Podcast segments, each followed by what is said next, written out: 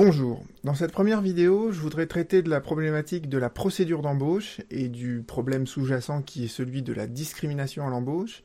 Et dans la deuxième vidéo, je voudrais euh, évoquer la question de est-ce que l'on peut mentir sur son CV et quelles sont les conséquences qui sont attachées à un CV qui serait euh, falsifié, un peu mensonger. D'abord, la procédure d'embauche, euh, et je pense que c'est important de repartir de la première fois en fait que la question s'est posée lors d'un procès. Euh, qu'est-ce qui, quels étaient les faits et comment en fait la Cour de cassation euh, et la Cour d'appel ont résolu cette problématique. Alors, la première fois que la question s'est posée, en fait, euh, les faits sont assez simples.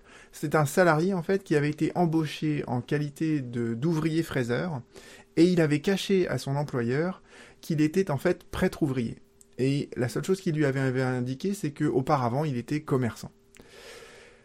L'employeur découvre ce mensonge et euh, va donc le licencier pour fausse déclaration à l'embauche. Et la cour, d'appel avait retenu à l'époque que eh bien, le questionnaire d'embauche, il ne doit concerner que des domaines qui sont en lien direct et nécessaire avec l'emploi proposé, euh, avec l'activité professionnelle du candidat à l'emploi. En revanche, ce questionnaire, il ne peut pas porter sur des opinions politiques ou religieuses parce que ça heurte le principe du respect à la vie privée. Alors c'est euh, une solution qui est quand même très très moderne. Il faut, garder en tête que c'est un arrêt de la Cour d'appel qui est intervenu dans les années 70, fin des années 60, début des années 70. Et à l'époque, on n'avait pas une telle sensibilité à la problématique de la vie privée comme on peut l'avoir aujourd'hui. Et euh, la Cour de cassation, dans cet arrêt, qui est le premier arrêt sur cette question, et d'ailleurs à l'heure actuelle le seul arrêt qu'on peut vraiment recenser sur cette problématique, dans son arrêt de, 73, la Cour de cassation nous développe un raisonnement qui s'articule autour des propositions suivantes. Première chose que nous dit la Cour de cassation, lors de l'embauche, l'employeur n'a pas à prendre en considération des questions comme l'origine raciale, l'appartenance à une organisation syndicale, politique, religieuse, etc. Deuxième chose que nous dit la Cour de la seule chose que l'employeur peut exiger, ce sont des renseignements qui sont en lien direct et nécessaire avec l'activité professionnelle et l'emploi proposé, ou, et c'est une catégorie un peu plus large, avec les qualités et les aptitudes professionnelles du candidat. De ces deux principes, la Cour de cassation en déduit un corollaire. Ce corollaire, c'est que, eh bien, le salarié, il a le droit, il a deux droits.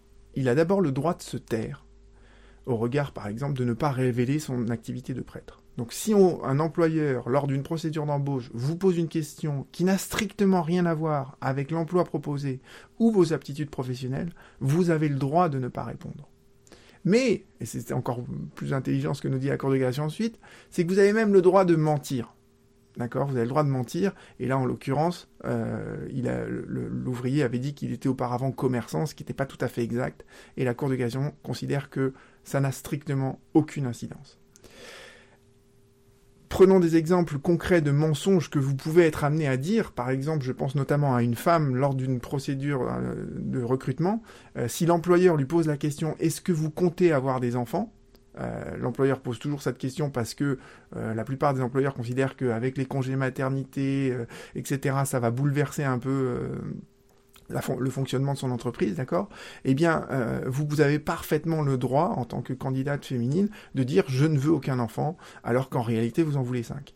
De la même manière, sur votre statut marital, a priori, ça n'a strictement aucune incidence sur votre activité professionnelle, sur vos aptitudes professionnelles. Donc vous pouvez parfaitement dire que vous êtes célibataire alors que ce n'est pas le cas. Euh, et bien évidemment, sur votre orientation sexuelle, euh, vous n'avez pas à révéler ça à, votre employeur parce que ça ne peut pas avoir euh, de lien avec votre emploi ou avec vos aptitudes professionnelles. Donc vous voyez, c'est un arrêt qui, date de 73, mais dans lequel on voit déjà apparaître cette idée qu'on a le droit de se taire et on a le droit de mentir. Mais c'est pour ça que vous voyez que les deux problématiques sont assez proches entre la procédure d'embauche et le fait de savoir si on peut mentir sur son CV. Et dernière chose que nous dit la Cour de cassation dans cet arrêt, c'est quelles sont les sanctions qui sont attachées au comportement de l'employeur qui va licencier un salarié pour de fausses déclarations. La Cour de cassation nous dit que là, en l'occurrence, puisque euh, ces informations n'avaient strictement aucun rapport avec l'emploi proposé ou les aptitudes professionnelles de l'ouvrier, euh, eh bien c'était un licenciement sans cause réelle et sérieuse. Aujourd'hui, il est vraisemblable que la Cour de cassation dirait que c'est un licenciement qui est nul. Pourquoi? Parce qu'en fait, c'est un licenciement qui est fondé sur un motif discriminatoire, puisque les fausses déclarations avaient trait à euh, euh, les opinions euh, religieuses, et ça, c'est un motif de discrimination. Donc vous voyez que dans cet arrêt de 73, on trouve déjà un raisonnement qui est parfaitement bien charpenté et qui, faut bien le reconnaître, semble parfaitement pertinent. Et c'est d'ailleurs euh, ce qui a été repris en fait dans le code du travail en 92. Euh, en 92, il y a une loi qui est venue insérer en fait un article, l'article 12.21.6, qui nous dit quoi? Qui nous dit d'abord que toutes les informations qui sont demandées à un candidat à l'emploi, elles n'ont comme seule finalité que d'apprécier sa capacité à occuper l'emploi ou pour évaluer ses aptitudes professionnelles. Alors c'est important de, de, faire attention à la signification des mots, parce que vous voyez bien que les deux expressions, l'emploi proposé et les aptitudes professionnelles, elles sont pas exactement synonymes. L'emploi proposé, c'est quelque chose de très circonscrit. D'accord? Au regard de l'emploi qui vous est proposé, on veut savoir si vous avez telle et telle compétence qui vous permettront, euh, du jour au lendemain, de réaliser une prestation de travail comme le veut l'employeur. Mais l'employeur peut également vouloir sonder vos aptitudes professionnelles. Parce que lorsqu'un employeur recrute, euh, bien évidemment c'est pour un emploi donné, mais il veut aussi pouvoir évaluer si l'employé euh, va pouvoir évoluer dans son emploi. Est-ce que à terme on pourra lui confier plus de responsabilités, etc. Quelles sont les perspectives en fait d'évolution de l'emploi? Donc le, code du travail euh, prend bien en compte ces deux problématiques qui ne sont pas exactement les mêmes. Autre chose que nous dit le, Code du travail, et là vous voyez qu'elle reprend en fait le critère de la Cour de cassation dégagé en 1973, c'est que ces informations, elles doivent présenter un lien direct et nécessaire avec l'emploi proposé ou les aptitudes professionnelles. Donc on retrouve cette, cette idée de lien direct et nécessaire et on retrouve cette dualité entre emploi proposé et aptitudes professionnelles. Et dernière chose qu'ajoute le Code du travail, c'est que le candidat à l'emploi est tenu de répondre de bonne foi aux demandes d'information. Et vous voyez qu'à travers la problématique de la bonne foi se pose éventuellement la question de savoir est-ce qu'un CV il est un peu de mauvaise foi ou pas. Et on reviendra sur cette problématique ensuite. Donc, si on analyse brièvement en fait cet article du Code du travail, eh bien, vous avez là en fait un exemple de ce qu'on appelle une codification de la jurisprudence. C'est-à-dire que quand la Cour de cassation elle a rendu un arrêt qui est parfaitement juste, très bien formulé, eh bien le législateur parfois peut avoir tendance à vouloir simplement reprendre cet attendu de principe et en faire un article du Code du travail. C'est exactement l'exemple que vous avez sous les yeux. Et dans cet article, comme je vous l'ai dit, on retrouve toujours cette dualité entre deux notions qui ne sont pas exactement les mêmes, l'emploi proposé et les aptitudes professionnelles. On retrouve encore une fois le critère du lien direct et nécessaire, et enfin, je vous ai dit, le texte ajoute euh, l'exigence de la bonne foi de la part du candidat. Euh, et d'une certaine manière, cet ajout-là, il mangeait pas de pain. Pourquoi? Parce que, comme je vous l'ai expliqué dans une précédente vidéo, le contrat de travail, il est soumis aux règles du droit commun. Et le droit commun, je vous avais expliqué, c'est le droit des obligations du Code civil. Et quand vous ouvrez le Code civil sur cette partie, on vous dit que les contrats doivent être négociés de bonne foi, et euh, autre article très important sur lequel on va revenir d'ailleurs après, l'article 1112 vous dit que le déroulement des négociations précontractuelles doit impérativement satisfaire aux exigences de bonne foi.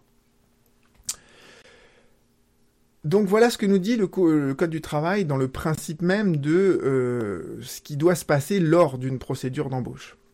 Mais euh, on a ajouté un autre article, enfin deux autres articles dans le Code du travail à propos des méthodes et des techniques de recrutement, euh, d'aide au recrutement. Alors qu'est-ce que ça veut dire les méthodes et les techniques d'aide au recrutement?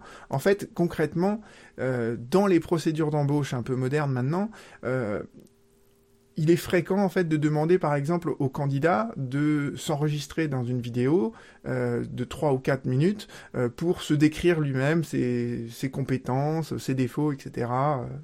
Voilà. Donc vous avez euh, des enregistrements audio et vidéo. Euh, vous pouvez également, l'employeur euh, peut toujours aussi faire des tests, notamment des tests de psychologie pour essayer de sonder un peu la psychologie d'un salarié. donc vous voyez, les, tout ça, c'est ce qu'on appelle les méthodes et les techniques d'aide au recrutement.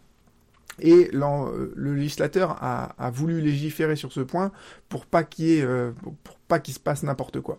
Mais que nous dit le Code du travail En fait, le Code du travail, la seule chose qu'il nous dit, c'est que les méthodes doivent être pertinentes au regard de la finalité poursuivie. Alors, pertinente, ça veut dire quoi? Ça veut dire qu'en fait, ces méthodes-là, elles doivent pas être complètement farfelues. Euh, faire un test d'astrologie à un candidat à l'emploi, euh, c'est complètement, euh, enfin, ça n'a aucune pertinence. en revanche, faire un test de graphologie à un candidat à l'emploi, a priori, c'est pas très pertinent, mais en même temps, dans certains métiers, on a besoin d'écrire, et c'est vrai que quelqu'un qui écrirait de manière totalement illisible, on peut comprendre que ce soit un peu problématique à un moment donné. Mais l'idée derrière tout ça, elle est assez simple, c'est que finalement, quand vous recrutez un violoncelliste, bah, c'est normal de lui demander de jouer du violoncelle devant vous. En revanche, vous n'allez pas lui demander d'écrire un code en Python. Et à l'inverse, quand vous allez embaucher un informaticien, vous n'allez pas lui demander de jouer du violoncelle. Donc voilà, le critère de la pertinence, c'est ça. Mais vous remarquez aussi que euh, cette formulation, elle est beaucoup plus vague. Et euh, pourquoi elle est plus vague? Euh, On retrouve on est, toujours dans la continuité du principe selon lequel les informations demandées, elles doivent être en lien direct et nécessaire avec les aptitudes euh, professionnelles du candidat, mais euh, c'est plus imprécis sur les méthodes elles-mêmes. Euh, le législateur ne veut pas définir en fait ce qui est pertinent ou pas. Pourquoi? Parce que bah, finalement, c'est pas le rôle du législateur de rentrer dans tant de détails. Et et c'est très difficile en fait de définir a priori qu'est-ce qui est une méthode pertinente pour évaluer euh, les aptitudes professionnelles de quelqu'un. Euh, donc vous voyez que ce deuxième article du Code du travail, il se situe un peu en, retrait par rapport à l'article précédent où le, critère il est très euh, très étroit, hein. il faut un lien direct et nécessaire, et là on vous dit les méthodes elles doivent être pertinentes sans que on, les définisse un peu mieux que ça. Donc il y a cette petite euh, divergence entre les deux textes, mais en revanche, euh, le Code du travail ajoute euh, une autre exigence qui, elle, est absolument catégorique et parfaitement claire, c'est que il doit y avoir une double information préalable sur ces méthodes et ces techniques d'aide au recrutement. Première information préalable, eh bien, bien évidemment, c'est celle du candidat à l'emploi. D'accord? Il y a deux articles du Code du travail qui sont consacrés à ce principe. L'article 12.21.8, il nous dit que le candidat à un emploi, il est expressément informé, préalablement à leur mise en œuvre, des méthodes et des techniques d'aide au recrutement qui seront utilisées à son égard. Et l'article suivant, 12.21.9, nous dit aucune information concernant personnellement un candidat à un emploi ne peut être collectée par un dispositif qui n'a pas été préalablement porté à sa connaissance. Donc vous voyez qu'il y a cette exigence de l'information préalable du candidat à l'emploi sur toutes les méthodes et les techniques d'aide au recrutement qui vont être utilisées lors de la procédure d'embauche. Et autre information préalable qui est nécessaire, c'est celle du comité social et économique lorsqu'il existe dans l'entreprise. Et ça, c'est l'article 23 12 38 qui nous dit que le comité social et économique est informé préalablement à leur utilisation sur les méthodes et les techniques d'aide au recrutement des candidats à un emploi, ainsi que sur toutes les modifications qui seraient apportées à ces méthodes et aides euh, techniques au recrutement. Voilà ce que nous dit le Code du travail sur euh, ces méthodes et ces techniques, mais la question qu'on se pose toujours, c'est qu'une fois que le législateur a posé une exigence, quelle est la sanction lorsque l'employeur ne respecte pas ces exigences? Et euh, cette sanction, en fait, elle est double. Il faut d'abord envisager l'hypothèse où c'est le candidat à l'emploi qui n'a pas été préalablement informé euh, de ces méthodes et ces, techniques de recrutement. Alors prenons l'hypothèse en fait d'un candidat à l'emploi, il est enregistré lors de la procédure d'embauche, Finalement, il est engagé par l'employeur, donc il signe son contrat de travail. Et après, euh, ça tourne rapidement au vinaigre. Et par exemple, l'employeur voudrait utiliser euh, lors de la procédure de licenciement devant le juge, il voudrait utiliser un des enregistrements audio ou vidéo qu'il a fait lors de la procédure d'embauche. Eh bien, si le candidat à l'emploi n'a pas été préalablement informé de cet enregistrement vidéo, eh bien, on considère que c'est une preuve déloyale et que l'employeur ne peut pas produire cette preuve devant le juge et que si jamais il produit cette preuve devant le juge, le juge aura l'interdiction d'examiner cette preuve. D'accord? Donc voilà la première sanction lorsqu'on n'a pas informé préalablement euh, un candidat à l'emploi du fait qu'il allait être enregistré. D'autre part, euh, évidemment, le candidat à l'emploi peut demander la réparation du préjudice qu'il a subi sur le fondement de la responsabilité civile délictuelle, c'est l'article 1240 du Code civil, ça, ça ne pose aucun problème. Il y a aussi une autre sanction, et là maintenant on est dans l'hypothèse où ce serait le comité social et économique qui n'a pas été préalablement informé de la mise en œuvre de, ces méthodes et ces techniques d'aide au recrutement, eh bien là on peut considérer qu'il euh, y a eu un délit d'entrave de la part de l'employeur et le délit d'entrave euh, s'est sanctionné pénalement. Mais euh, malheureusement, ces deux sanctions, elles ne sont pas suffisamment dissuasives. Euh, pour le délit d'entrave, l'amende finalement elle n'est pas très élevée, ce qui fait que euh, dans l'ensemble ça gêne pas vraiment un employeur d'être condamné pour délit d'entrave. Et euh, pour le candidat à l'emploi, vous voyez que les juges ils sont très frileux dans leur manière d'évaluer le, préjudice en France, et, et, donc a priori ça sera des sommes qui seront somme toute assez faibles. D'accord? Continuons toujours sur ces méthodes et techniques de recrutement. La dernière chose que nous dit le Code du travail, c'est que les résultats qui ont été enregistrés, qui ont été obtenus grâce à ces méthodes et ces techniques de, recrutement, ces résultats, ils sont, nous dit le Code du travail, ils sont confidentiels. Alors une fois qu'on a dit ça, il y a deux questions qui peuvent se poser. D'accord? Certes, les résultats, ils sont confidentiels, mais si vous avez postulé à un emploi que votre candidature n'a finalement pas été retenue au bout d'un processus de recrutement assez long, est-ce que vous pouvez avoir accès, en tant que candidat à l'emploi, est-ce que vous pouvez avoir accès à ces données, ou est-ce qu'elles sont confidentielles et l'employeur peut les garder pour lui-même?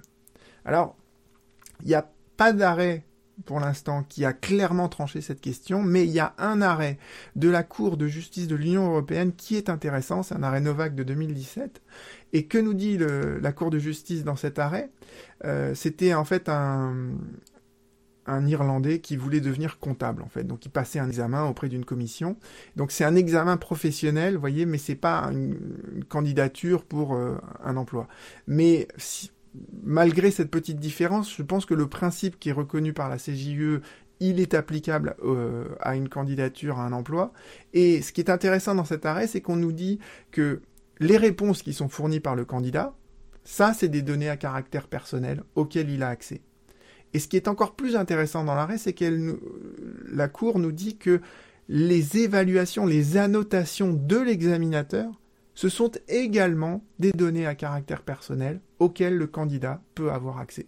Autrement dit, si on se fonde sur cet arrêt, a priori, un candidat à un emploi, il peut parfaitement demander à l'entreprise qui ne l'a pas recruté d'avoir accès non seulement à ses enregistrements audio et vidéo, mais aussi aux appréciations qui ont été faites sur lui par l'employeur lors de la procédure d'embauche.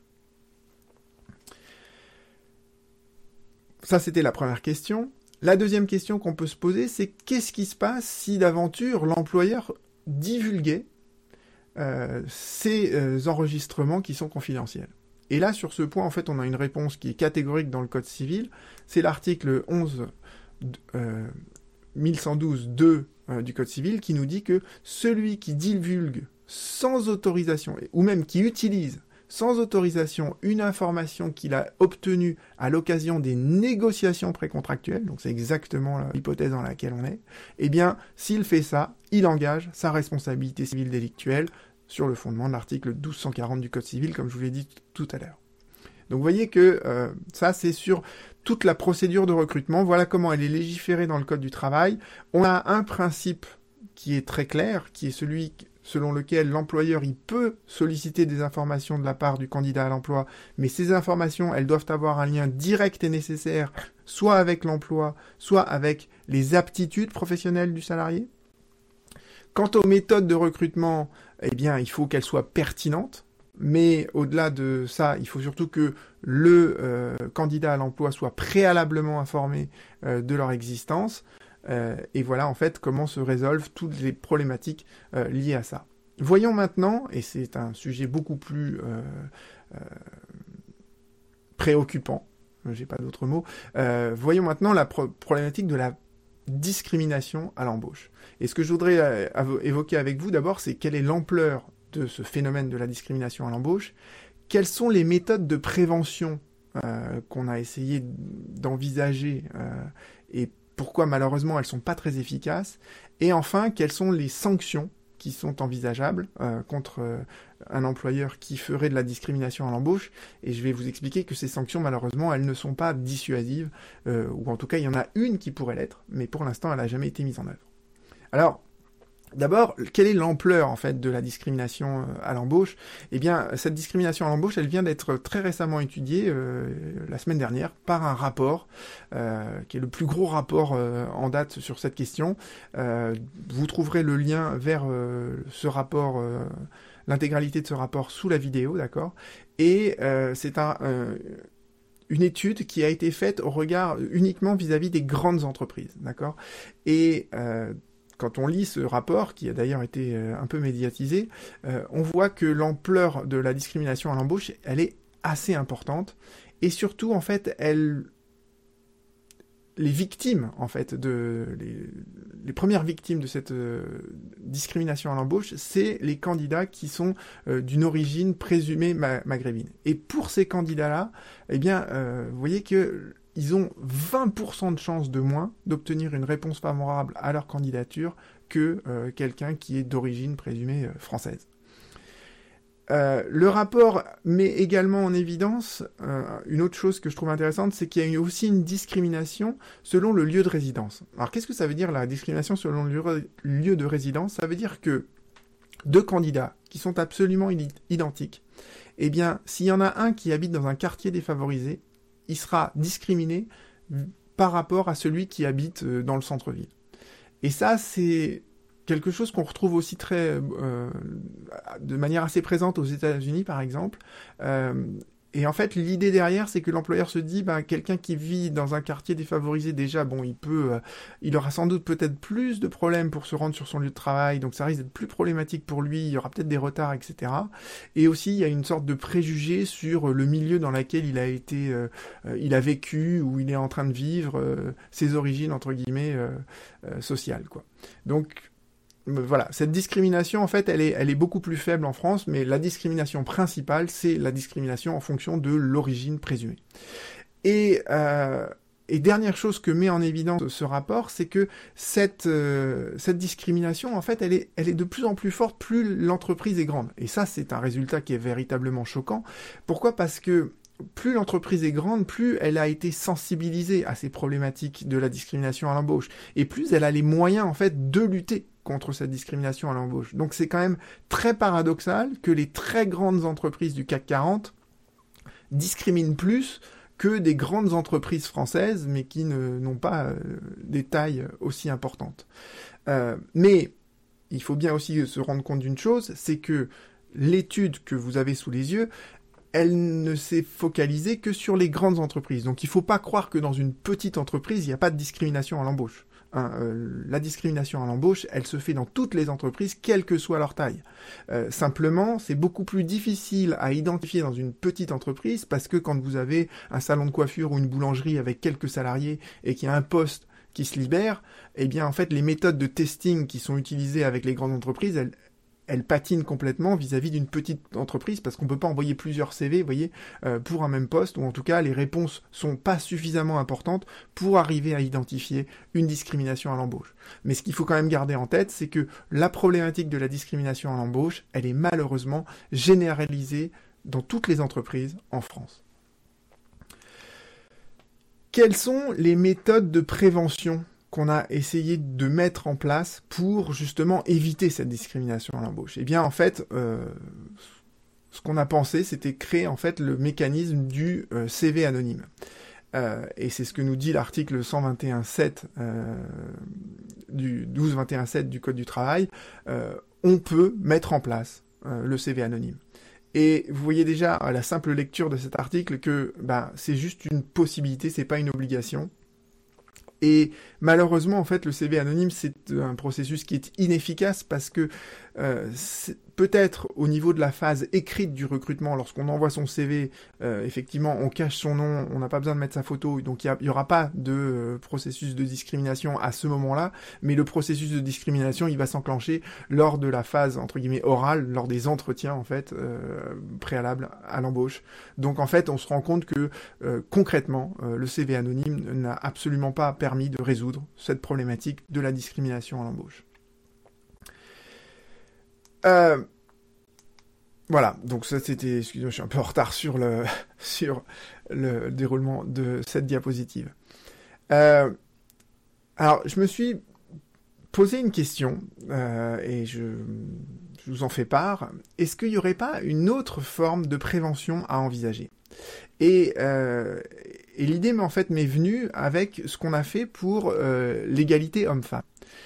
Pour convaincre et pour essayer de lutter contre l'inégalité des rémunérations entre les hommes et les femmes, le législateur a très récemment euh, mis en place euh, ce qu'on appelle un index euh, d'inégalité homme-femme, et le Code du travail exige maintenant que dans toutes les entreprises de plus de 50 salariés, l'employeur, l'entreprise, elle publie sur son site internet cet indice euh, qu'elle a calculé en fait euh, au regard de ses employés. Euh, et vous voyez que cette méthode en fait, c'est ce qu'on appelle hein, entre guillemets le, name and shame. Donc ça c'est une expression américaine pour dire bah on, essaye de pas d'humilier publiquement, mais en gros, là, l'idée c'est de dire, bah, l'entreprise, elle va être contrainte de publier son index euh, homme-femme, et ouvertement, les candidats à l'emploi et euh, les clients, euh, les fournisseurs euh, verront que dans cette entreprise, eh bien, il y a un écart entre les hommes et les femmes qui est très important. et en même temps, cette publication, elle permet à l'entreprise aussi, au fil du temps, de d'améliorer en fait et de résorber progressivement cet écart entre les hommes et les femmes. Et donc, vous voyez que c'est aussi un moyen pour une entreprise de se racheter entre guillemets et de montrer à quel point elle a, elle a engagé des efforts sur ce point à quel point elle est parvenue à une quasi-égalité entre les hommes et les femmes. Donc vous voyez que ce mécanisme euh, de la publication sur le site internet de l'index homme-femme, il est assez intéressant. Euh, et on peut se dire pourquoi on ferait pas la même chose au regard des candidats à l'emploi. Le problème, c'est que euh, c'est très difficile de le faire parce qu'en France, on a une interdiction en fait de ce qu'on appelle les statistiques d'origine ethnique. Et c'est ce que nous dit d'ailleurs la loi informatique et liberté. Euh, il est interdit de traiter des, données à caractère personnel qui relèvent de euh, la prétendue origine euh, raciale, origine ethnique, les opinions politiques, etc. Alors, on a cet interdit dans la loi informatique et liberté. Et en même temps, en sciences sociales, on est absolument convaincu de l'utilité des statistiques ethniques pour mettre à jour les discriminations. D'accord? Donc ça, en France, on, sait parfaitement, comme aux États-Unis, comme dans les autres pays euh, de l'Union européenne, on sait que ces statistiques euh, d'origine ethnique, euh, elles permettent de mettre en évidence des discriminations. Mais en France, il y a une opposition de principe à ce qu'on réalise ces, statistiques. Pourquoi? Eh bien parce qu'en France, on a une culture qu'on dit universaliste. Euh, on, on, reconnaît aucune communauté en France, et si vous reprenez la Constitution de 1958, qu'est-ce que vous voyez dans le préambule de la Constitution, troisième phrase, c'est qu'il y a un idéal commun de liberté, d'égalité. Vous voyez bien que euh, dès lors qu'on parle d'égalité, on, on, refuse de reconnaître une inégalité en fonction de l'origine. Vous relisez aussi l'article 1 donc, de la Constitution, on vous dit la France, elle est, c'est une république indivisible et elle assure l'égalité devant la loi de tous les citoyens sans distinction d'origine, de race ou de religion. Donc vous voyez bien que des statistiques euh, dites ethniques, euh, elles vont à l'encontre de ce principe d'une France qui est une et indivisible. Donc euh, voilà, je pense que ce qu'on fait avec l'index homme-femme, c'est très intelligent, mais malheureusement, on aura un, problème à le réaliser en fait euh, vis-à-vis -vis de la problématique de la discrimination à l'embauche, alors pourtant que euh, ça permettrait, toujours selon la même idée, euh, que eh l'employeur soit obligé de reconnaître qu'il a pu discriminer et ça va peut-être le conduire progressivement à spontanément corriger le biais qu'il a lors des procédures d'embauche. Donc voilà, on a vu en fait donc l'ampleur du phénomène, on a vu quelles sont les mesures de prévention qui existent et qui sont insuffisantes, qui pourraient exister mais qui sont difficiles à mettre en place. Voyons maintenant pourquoi les sanctions sont malheureusement dissuasives. Et euh, je voudrais revenir en fait sur l'utilisation du testing qui a été mis en œuvre dans le rapport que je viens de vous expliquer. Je voudrais également vous, vous expliquer comment en fait le droit de la discrimination il est malheureusement inefficace en matière de discrimination à l'embauche. Et je voudrais enfin euh, évoquer avec vous une solution qui pourrait être euh, pour le coup radicale, mais qui malheureusement euh, n'a pas encore été mise en œuvre. Alors d'abord, pourquoi le testing c'est un échec? Ça a un intérêt il faut pas le, il faut pas le, négliger. Ça a un intérêt parce que ça, ça permet, et, l'étude, le rapport que je viens de vous montrer le prouve, ça permet de mettre clairement en évidence des discriminations à l'embauche. Pourquoi? Parce qu'on utilise des faux candidats avec des faux euh, euh, des, faux CV et on envoie ça aux entreprises et en fonction de leurs réponses, on peut, euh, surtout quand l'entreprise est grande, on peut voir, on peut arriver à déceler très précisément quel type de discrimination euh, peut avoir lieu selon la, résidence ou au contraire selon l'origine présumée. et l'intérêt du testing aussi, c'est que ça évite de faire des statistiques sur des gens, des, candidats réels à l'emploi. D'accord? Donc le testing, il a ce double intérêt. Euh, l'inconvénient, et, ils sont malheureusement nombreux, euh, premier inconvénient, et la presse d'ailleurs, dans les articles de presse à propos de, l'étude que je viens de vous mentionner, euh, a regretté qu'on ne publie pas le nom des entreprises coupables c'est des entreprises du CAC 40, donc a priori, pourquoi ne pas donner leur nom? Je veux dire, euh, cette étude, elle, s'est réalisée, euh, elle a mis en œuvre, elle a mis en évidence, pardon, euh, des phénomènes de discrimination. Pourquoi on, ne pourrait pas connaître le nom de ces entreprises? En même temps, c'est un peu problématique parce que vous voyez que ces entreprises, elles ont été identifiées au hasard, elles ont été tirées au sort dans un panel, et on a fait vis-à-vis d'elles du testing qui met en œuvre qui met en évidence sa discrimination, alors que si on avait pris d'autres entreprises, on aurait sans doute euh, réussi à mettre en évidence aussi ces discriminations-là. Donc c'est peut-être la raison pour laquelle on n'a pas voulu publier le nom de ces entreprises. Euh, mais ce qui me surprend moi, en tout cas, et la presse ne l'a pas souligné, c'est que on n'a pas publié le nom des entreprises qui étaient vertueuses. Or, quand vous voyez le rapport, il y a des grandes entreprises françaises qui ne font pas de discrimination à l'embauche. Donc, on pourrait utiliser le testing pour au moins euh, louer entre guillemets euh, les entreprises qui ne font pas de discrimination. Mais bon, pour l'instant, on n'a publié aucun nom, donc vous voyez que cette étude-là, elle, est intéressante d'un point de vue théorique, euh, mais au-delà de cet intérêt théorique, c'est pas, ça va ça va pas au-delà.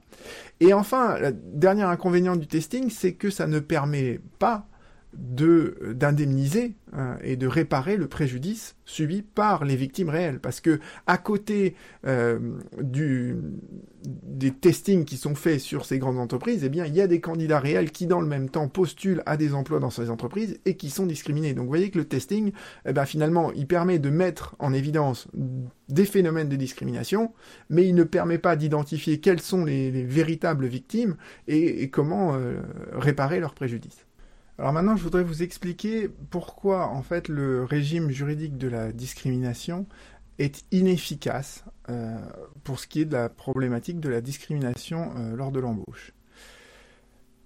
Alors évidemment, le droit du travail s'applique, l'interdiction de la discrimination s'applique lors de l'embauche. Et c'est ce que nous dit clairement l'article 1132.1, d'accord? Aucune personne ne peut être écartée d'une procédure de recrutement en raison de son origine, de son orientation sexuelle, etc. Mais le principe fondamental en matière de discrimination, c'est que tout acte qui a été pris à l'égard d'un salarié ou d'un candidat à l'emploi en méconnaissance de cette interdiction des discriminations est nul. En matière de licenciement, on le comprend très bien. C'est-à-dire que si le licenciement repose sur un motif discriminatoire, le juge va dire que le licenciement est nul, ce qui a pour conséquence qu'en fait, en réalité, le contrat de travail se poursuit, et que le salarié peut demander sa réintégration dans l'entreprise. Mais vous voyez bien que pour la discrimination à l'embauche, ce mécanisme-là, il ne fonctionne pas. Pourquoi? Parce que, ben, en fait, il n'y a rien à annuler. Il n'y a rien à annuler au sens où euh, l'employeur n'a juste pas donné suite à une candidature euh, de la part de quelqu'un qui cherchait un emploi. Donc, il n'y a pas de décision positive de sa part qu'on pourrait ensuite annuler. Et euh, vous me direz, mais quand même, euh, le, candidat à l'emploi, il peut quand même demander la réparation euh, de son préjudice. Et c'est quoi C'est quoi le préjudice qu'il a subi en raison de cette discrimination à l'embauche? Eh bien, la réparation du préjudice, nous dit le Code du travail, les dommages et intérêts qui peuvent être alloués à une personne qui est victime de discrimination, ça couvre en fait tout le préjudice qu'il a subi. Mais c'est quoi l'ampleur de ce préjudice, parce que là, vous voyez que c'est quelque chose qui est très ponctuel lors d'un processus d'embauche. Finalement, la candidature n'est pas retenue. Et quand on regarde le code civil, vous avez un autre article, et je vous avais dit qu'on reviendrait sur cet article, qui nous dit que en cas de faute commise lors des négociations, et une discrimination en embauche, c'est clairement une faute, ça, c'est incontestable, la réparation du préjudice ne peut pas avoir pour objet de compenser ni la perte des avantages attendus du contrat non conclu, ni la perte des chances d'obtenir ces avantages. Alors qu'est-ce que ça veut dire concrètement? En fait, cet article du Code civil, on l'a introduit dans la, pendant la réforme de 2016 et c'est en fait c'est une codification de l'arrêt Manoukian qu'avait retenu la Cour de cassation. Et vous voyez quand déjà en lisant cet article, vous comprenez que le préjudice subi par le salarié, ça ne sera par le candidat euh, discriminé, ça ne sera jamais de la part du juge d'ordonner la conclusion forcée du contrat de travail. Ça, c'est juste absolument inenvisageable. Donc, on ne peut pas forcer un employeur de conclure un, contrat de travail. Et c'est pas non plus, nous dit cet article 1112, les montants des dommages-intérêts, ça sera jamais en fait les salaires que le, le, candidat aurait pu espérer avec la conclusion de ce contrat de travail. Et ça n'est même pas la perte de la chance d'obtenir le paiement de ces salaires. Donc en réalité, euh, un, candidat qui a été discriminé lors d'une procédure d'embauche, la seule chose qu'il va pouvoir demander, c'est la réparation intégrale de son préjudice, certes, mais ce préjudice, c'est juste de d'avoir été discriminé et de ne pas avoir été embauché. Et vous voyez que euh, le problème, c'est qu'en France, comme les juges sont très frileux, eh bien, des dommages et intérêts vis-à-vis d'une personne comme ça, ils seront évalués euh, de manière assez faible, et la sanction ne sera absolument pas dissuasive pour l'employeur. D'accord?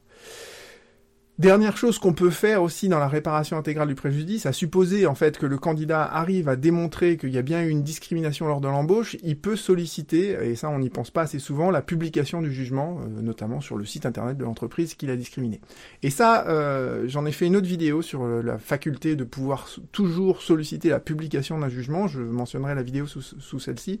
et c'est quelque chose d'assez important parce que ça, ça permet en fait d'humilier entre guillemets publiquement une entreprise qui vous a discriminé. Donc ça, éventuellement, la publication du jugement, c'est quelque chose qu'on pourrait, euh, qui serait efficace, hein, qui serait peut-être un peu dissuasif pour, pour l'employeur, mais vous voyez que ça suppose quand même qu'on arrive à prouver euh, l'existence de cette discrimination lors d'une embauche et que euh, le candidat ait eu le courage, parce que généralement ils n'ont pas le courage de faire ça, d'aller devant un juge et, de gagner euh, son procès, alors que l'employeur pourra toujours prétexter que bah, la candidature ne correspondait pas exactement à ce qu'il attendait, etc. Donc vous voyez que c'est possible théoriquement, mais malheureusement dans les faits ça ne se produira jamais. Autre solution euh, qui est envisagée par le Code du travail, qui elle est plus intéressante, c'est ce qu'on appelle l'action en substitution. Et c'est, euh, vous la, elle est mentionnée à l'article 1134.2 du Code du travail pour les organisations syndicales représentatives. Et on vous dit que les organisations syndicales représentatives, elles peuvent exercer en justice toutes les actions, d'accord, euh, relatives à la discrimination d'un candidat à l'emploi.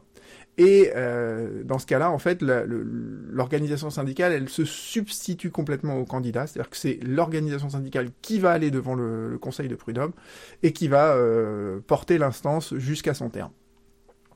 Et vous avez à peu près euh, les mêmes dispositions pour les associations de lutte contre les discriminations.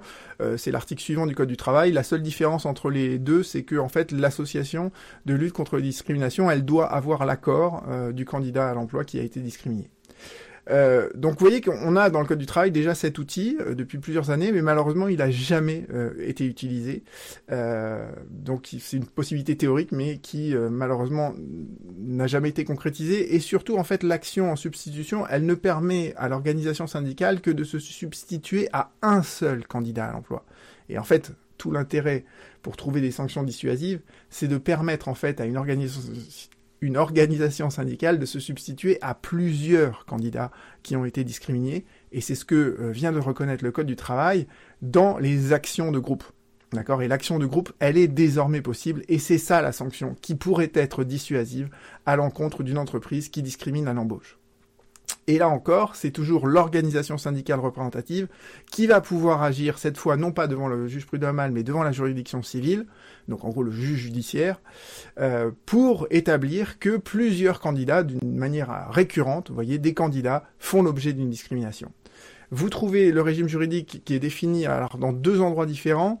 Il y a les règles spécifiques au Code du travail qui sont dans le Code du travail aux articles 1134.6 à 1134.10 et le régime classique en fait de l'action euh, de groupe qui est euh, dans la loi de 2016. Euh, je vous mentionnerai les deux lois sous cette vidéo.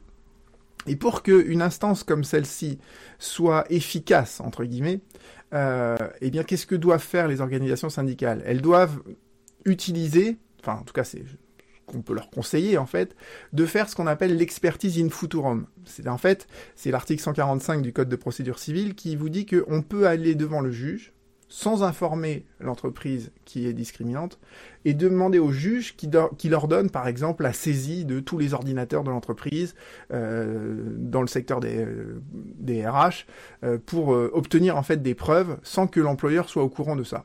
Sans même aller jusqu'à l'expertise in futurum, j'ai fait une autre vidéo en fait sur euh, dans cette chaîne qui euh, est à mon sens extrêmement important dans le droit du travail, c'est ce qu'on appelle le droit à la preuve. C'est-à-dire qu'une fois que vous avez engagé un procès, une fois que l'organisation syndicale euh, représentative a attrait l'employeur devant le juge civil, eh il peut demander que l'employeur lui fournisse toutes les candidatures qu'il a reçues et toutes les raisons pour lesquelles il a rejeté ces candidatures. Et en fait, quand un élément de preuve, il est détenu par la partie adverse, et donc que vous n'y avez pas accès, eh bien si cet élément de preuve, est essentiel à la solution du litige, la partie adverse peut être condamnée par le juge à produire ce document afin que les deux parties puissent en discuter. Donc vous voyez que l'action de groupe, si on utilise des mécanismes comme l'expertise in futurum ou le droit à la preuve, ça permettrait d'identifier pour une entreprise donnée sur une période de temps, euh, généralement on considère que la prescription c'est 5 ans, donc ça permettrait de savoir toutes les candidatures qui ont été retenues par l'entreprise, toutes les candidatures qu'elle a reçues, celles qu'elle a retenues et celles qu'elle a écartées. Et ça permettrait de mettre en évidence une discrimination à l'embauche. Et la sanction dans ce cas-là, elle devient dissuasive. Elle devient dissuasive pourquoi? Parce que certes, sur une base individuelle, un candidat euh, qui a été discriminé, son préjudice, il est faible. Mais quand vous additionnez tous les candidats qui ont été euh, écartés pour des motifs discriminatoires d'une entreprise, euh, bah là, la somme, à la fin, elle devient assez importante. Et euh, autre chose que permet l'action de groupe, mais pas nécessairement l'action de groupe aussi, je vous ai dit, c'est de publier le jugement sur le site internet. Donc si vous voyez au, terme d'une action de groupe que l'organisation syndicale a réussi à mettre en évidence que pour une entreprise donnée, il y a euh, un nombre conséquent de, candidats qui ont été discriminés et qu'elle obtient la réparation des préjudices et en plus la publication du jugement, là on est véritablement dans ce qu'on appelle le name and shame euh, anglo-saxon, c'est-à-dire qu'on peut effectivement euh, clouer au pilori entre guillemets une entreprise pour ses pratiques discriminatoires. Donc vous voyez, c'est à mon sens l'avenir en fait de, de la solution la plus pertinente pour euh, parvenir à, identifier les entreprises qui discriminent et les sanctionner de manière dissuasive, c'est l'action de groupe. Et j'espère que euh, un jour une organisation syndicale aura le courage euh, et l'audace de faire ça. Voilà pour cette première vidéo qui concernait donc la procédure d'embauche et la problématique de la discrimination à l'embauche.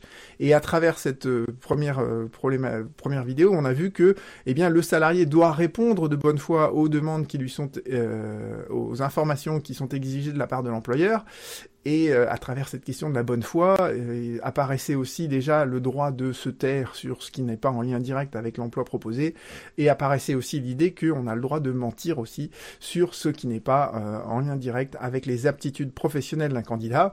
Je voudrais reprendre tout ça dans une deuxième vidéo qui a trait maintenant sur est-ce que l'on peut mentir sur son CV.